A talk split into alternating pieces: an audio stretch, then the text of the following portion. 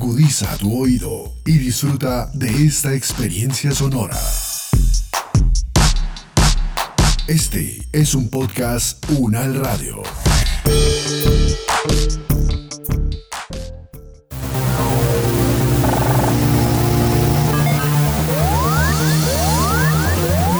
Siete días en el mundo.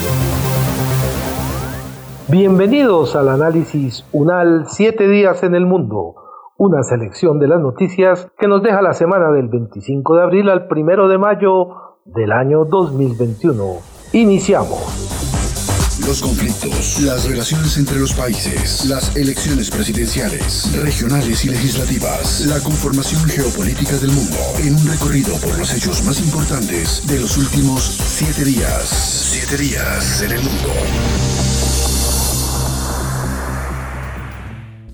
La vacunación mundial está afectada por la falta de solidaridad. La falta de abastecimiento de vacunas para la iniciativa COVAX provoca que solo llegue una de cada cinco dosis prometidas a los países más pobres. Los estados ricos multiplican sus compras mientras la fábrica de AstraZeneca en India deja de exportar viales por su segunda ola. Analizamos la situación junto a Manuel Vargas, profesor de la Facultad de Medicina de la Universidad Nacional de Colombia, virólogo de la Universidad Católica de Lovaina. Pues eh, la distribución equitativa es fundamental. Entonces uno dice, bueno, ¿qué es equitativa? Vamos a enfriar los focos calientes donde está sucediendo el mayor número de casos, que sería pues, lógico. Pero desgraciadamente los países toman medidas internas para garantizar eh, únicamente su propia seguridad. Es el caso de Estados Unidos.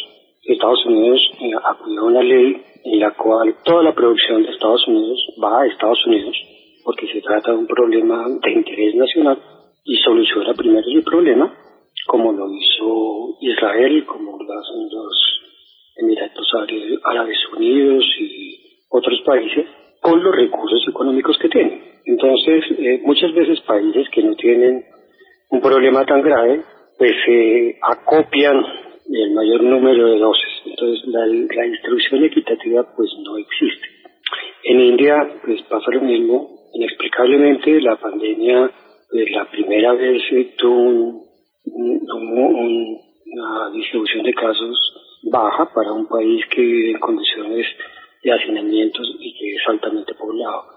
Pero ahora en este momento, pues ese país, India, que es un país productor de vacunas, pues dice, no, la producción de vacunas que hace al interior del país va a resolver el problema inicialmente de nuestro país.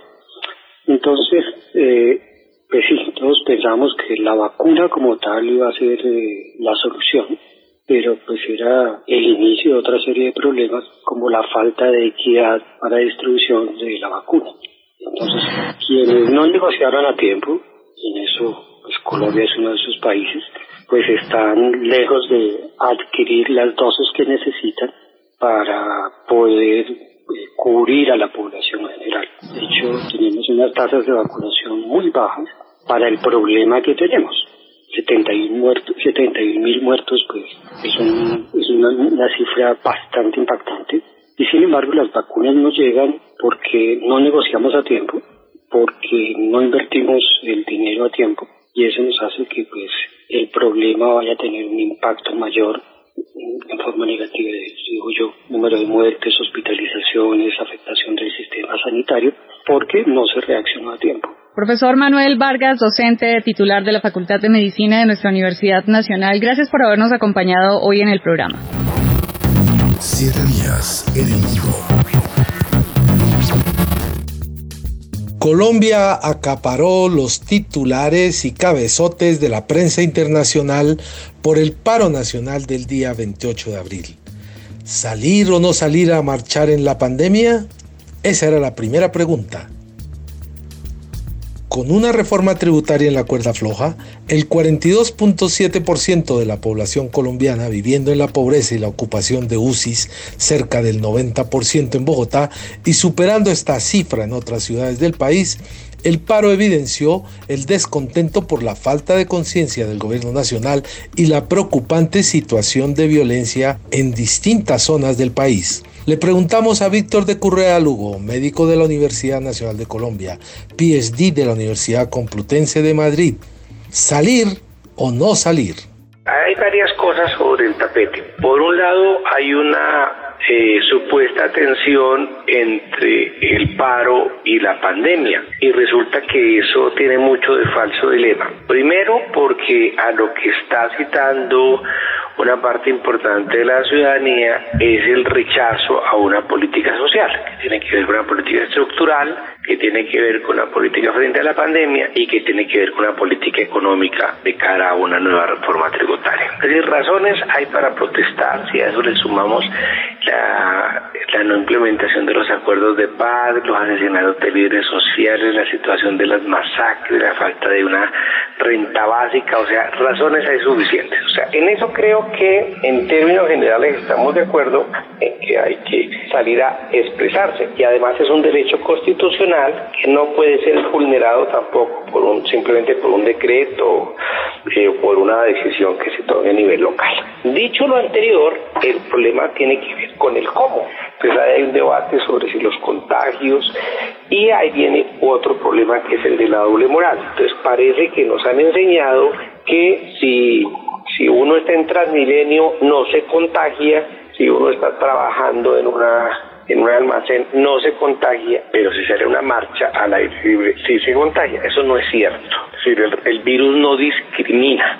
Puede ser una, reunión sindical o una reunión en el Jockey Club, el riesgo de, de contagio pues es similar. Dicho lo anterior, entonces, ¿qué hacemos? Entonces aquí hay una farsa, o una farsa, no una falacia, y es creer que paro es igual a una marcha. Siempre hacemos la marcha ahí desde el Parque Nacional, nos vamos hasta la Plaza de Bolívar y ya. Y si la idea es de un paro, con las razones que yo comparto, pues hay muchas formas, ¿no? Pues la gente ha planteado otras formas creativas de protestar, desde las los cacerolazos, no comprar en las grandes superficies, o, o salir a sitios más representativos, o, alguna gente está planteando eh, no ir a las eh, almacenes a comprar las grandes superficies o no hacer transferencias bancarias o hacer apagones a cierta hora. Entonces es una manifestación de inconformidad. Ahora, los que vayan a la calle y decidan ir, primero tienen que ser responsables de esa decisión Segunda cosa que hay que hacer es llevar los equipos de bioseguridad.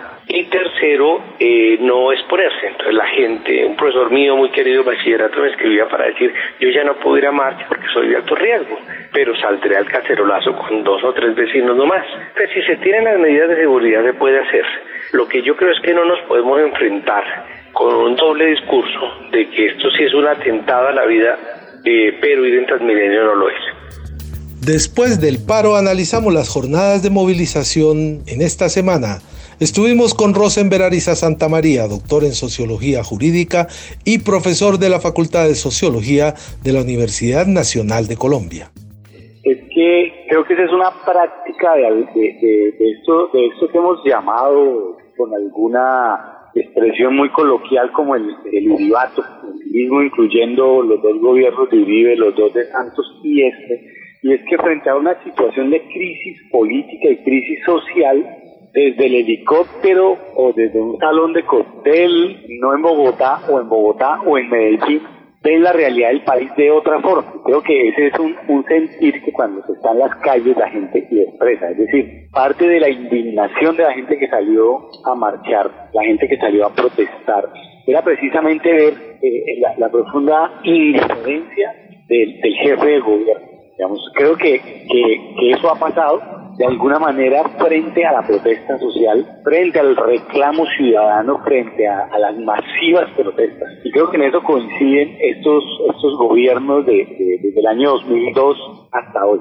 En, en de alguna manera, por vía de la represión, de la fuerza y la violencia que usa el Estado a, propósito de del uso de la policía, del SMAT y del ejército, en última instancia, como hizo Santos en el paro campesino, para precisamente reprimir, impedir la protesta. Y en esa prepotencia del uso de esa fuerza y de esa violencia, pues se sienten que al final ellos se van a salir con su capricho. Porque finalmente en la locución de, de su presidente el día de ayer, pues termina diciendo que eso no es un capricho, lo cual significa que en efecto lo es porque eh, lo único que, la sociedad quiere, que, la movilización social quiere, que la protesta social quiere, es que retire eh, precisamente ese proyecto de reforma tributaria que en esta coyuntura, que en este momento va abiertamente contra todos y contra todas. Profesor Rosenberg Ariza Santa María, muchas gracias por acompañarnos hoy en UN Radio. Siete días en el mundo. Víctor Orbán, primer ministro húngaro, pasará las universidades públicas a fundaciones privadas. El primer ministro húngaro quiere dejar en manos de organizaciones privadas afines a sus ideas la gestión de los centros de enseñanza superior, hospitales, parques y otras instituciones públicas. ¿Qué implica esta decisión? Dialogamos con Ildiko S. Masak, abogada, doctora en sociología jurídica, profesora de la Universidad Javeriana y del Instituto de Economía Mundial de la Universidad Corvinus de Budapest. Pues mira, eso como de, primera vista suena como interesante, ¿verdad? Y, y, así es la forma como el gobierno está vendiendo el tema, porque ellos lo que están diciendo es que, fíjate, si yo cojo las universidades y los convierto en unas fundaciones, entonces yo voy a desligar estas universidades y no son solamente universidades también estamos hablando sobre unos fondos para, para fomentar la cultura. Entonces, vale, si yo cojo eh, estas universidades, estos fondos estatales, y yo voy a desligarlos del Estado, voy a darles más independencia, entonces eh, además voy a darles una financiación que no va a depender del mismo presupuesto porque les voy a dar plata, les, les, voy a dar entonces activos para que puedan financiar y puedan sacar adelante sus propios proyectos. Entonces eso suena absolutamente maravilloso, ¿verdad? Entonces porque dicen que los profesores se convierten muchísimo más libres porque, porque ya no son servidores públicos, ¿vale? Eh, hasta ahora tampoco fueron en el sentido clásico servidores públicos, pero fueron entonces empleados por el Estado. Ya no van a ser empleados por el Estado, ya van a tener un contrato laboral, significa que haber una libertad muchísimo más grande también presupuestal, significa que se puede hacer unos proyectos maravillosos, podemos ser, pues podemos ser parte de todo lo que es Horizonte Europa, qué maravilla. Bueno, eso puede ser una lectura, y de hecho, ellos están justificando que las mismas universidades en su libertad de autogobierno, lo que ya están disfrutando, piden hasta que exigen al gobierno para que haga esta gran reestructuración, modernización de maravilla. Bueno, entonces eso es como se justifica. ¿Qué hace el gobierno? Además, el gobierno lo mete en una regulación de dos tercios de mayoría. Es una cosa loca. Pues bueno, ahí ya uno empieza a sospechar, ay, ¿por qué hay que, por, qué hay que poner estas cosas en una legislación de dos tercios de mayoría para que sea tan difícil a cambiar esto? Eso normalmente utilizamos para derechos humanos, cosas así como realmente bellas. Bueno, después sigue uno adelante y hace la pregunta, miércoles, estos van a ser entonces unas, eh, pues unas eh, fundaciones, pero fundaciones de, de, públicas, pues de derecho público, fundaciones de derecho público, ¿quién nombra a los miembros? El gobierno. Oh, oh, por Dios. Y entonces, ¿y por cuánto tiempo lo nombra? Pues hasta la eternidad significa hasta que, que la buena salud y fin de vida de, de las personas nombradas.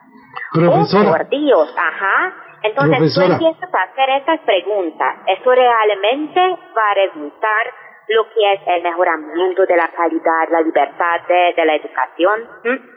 Muchas gracias, profesora Ildiko S.G. Muchas gracias, se cuidan mucho, nos cuidamos mucho y siempre creemos en el futuro de la democracia liberal.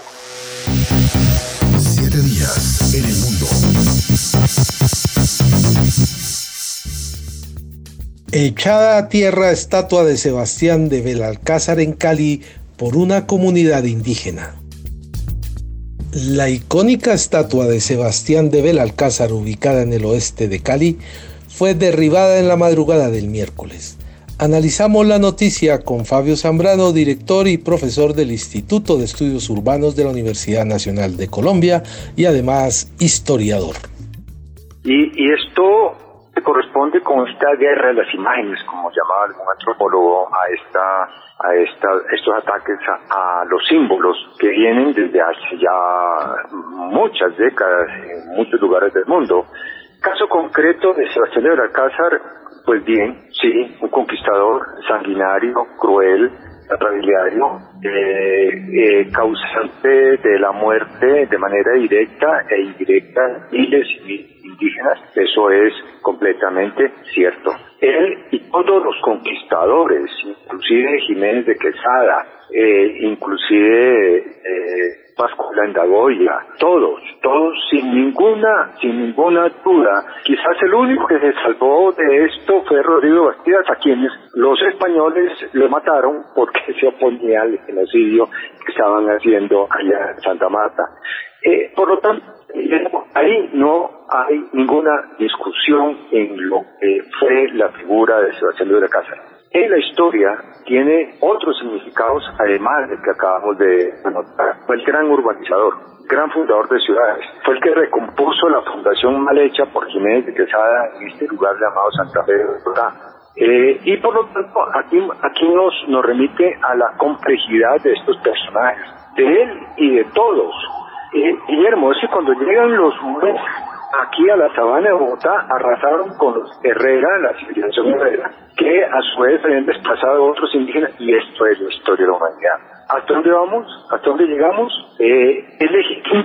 Eh, es un acto simbólico muy fuerte, eh, discutible, discutido, eh, y, y que debe tener unos límites de hasta dónde la memoria se impone sobre la historia, porque son dos niveles diferentes, distintos de el tema de, de lo hay detrás de eh, el hecho de Sebastián de Alcázar y, y de nuestro pasado. La memoria es individual, la historia es colectiva.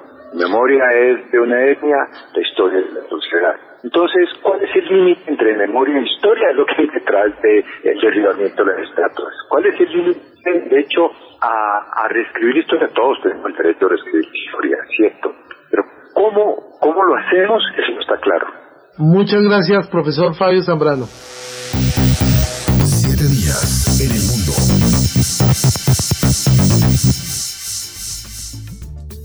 Hasta aquí el recuento de algunas de las noticias que nos dejó esta semana con el protagonismo de Colombia. A continuación, el profesor Andrés Molano y su ventana del internacionalista refiriéndose a libros y lecturas.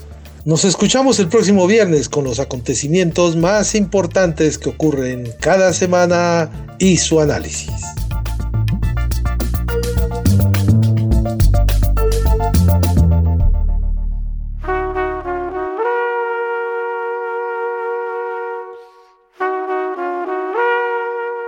Esta es La Ventana del Internacionalista, un lugar para mirar lo que pasa en el mundo y ver el mundo pasar. Se podría estudiar derecho a punta de literatura. Para derecho penal, crimen y castigo. Para derecho mercantil, derecho de los contratos y hermenéutica jurídica, el mercader de Venecia. El proceso para lo obvio y cualquiera de las historias de Sherlock Holmes o de Mario Conde para derecho probatorio. Se puede, naturalmente, enseñar y aprender eso que llaman ciencia política a punta de literatura. Es mucho lo que dicen obras como Tirano Banderas, El recurso del método, El señor presidente, El otoño del patriarca, Conversación en la catedral y Yo, el Supremo, sobre las dictaduras y el autoritarismo en América Latina. Se han impartido cursos así y deberían volver a impartirse los beneficios serían enormes en más de un sentido, y no menores para el mejor uso de la lengua española, asediada como está por tantos lados por el descuido de unos y el esnovismo de otros. Con toda seguridad podría hacerse un curso introductorio a esa disciplina teniendo en cuenta como referencia la anatomía de un instante escrita por Javier Cercas a propósito del golpe de Estado del 23 de febrero de 1981 el instante crucial, tal vez, de la transición democrática española. Cercas tenía en mente una novela, pero como no es el autor el que elige la obra, sino la obra la que elige al autor, acabó escribiendo o componiendo, mejor, algo que es mucho más que una novela y que se lee como una novela, aunque no sea una novela. Un reportaje, al menos tres crónicas, seis biografías, seis retratos. La cuenta, por supuesto, es todo menos exhaustiva y, sin proponérselo, además, un manual práctico de ciencia política. La disección que hace cercas de aquel momento de la historia española desentraña todo lo que un neófito en el estudio de la ciencia política y sobre todo en la comprensión de la política necesita saber para entender su disciplina y atracar firmemente en ella antes de explorarla y ejercerla. Ahí están, revelados y expuesta toda su fisiología, los entresijos del poder las condiciones y los lastres del liderazgo, el funcionamiento de las instituciones y las implicaciones de su diseño, los avatares de las transiciones democráticas, la relojería de las reformas políticas, la complejidad de las relaciones cívico-militares, la importancia de los partidos políticos, el valor de la prudencia política y la disposición al compromiso. Esta enumeración, por supuesto, tampoco es exhaustiva. Pero, sobre todo, hay en la anatomía de ese instante una reflexión sobre la política como arte y como oficio. Por las páginas de Cercas se asoma la sombra de Max Weber, la política como vocación, que probablemente ninguno de sus protagonistas, como dice el autor, hubiera leído entonces. Y resuena el eco de Isaías Berlin y su idea del sentido de realidad como la clave del talante que distingue al político, para bien o para mal, verdaderamente talentoso dos textos, dicho sea de paso, que deberían figurar canónicamente en el sílabo de cualquier curso que se pretenda verdaderamente introductorio a la ciencia política. Es una lástima que se ofrezcan muy pocos cursos así, porque en ellos los estudiantes y aún más los profesores hallarían y hallaríamos un montón de cosas que no se enseñan ni enseñamos y que vale la pena aprender. Soy Andrés Molano y esta es La Ventana del Internacionalista, un lugar para mirar lo que pasa en el mundo y ver el mundo pasar.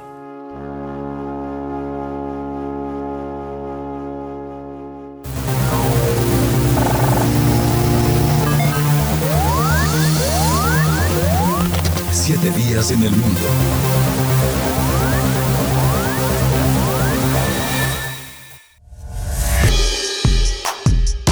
Las opiniones aquí expresadas son de entera responsabilidad de sus autores y solo comprometen a los realizadores de este podcast. No representan necesariamente el pensamiento de la UN Radio ni la posición oficial de la universidad.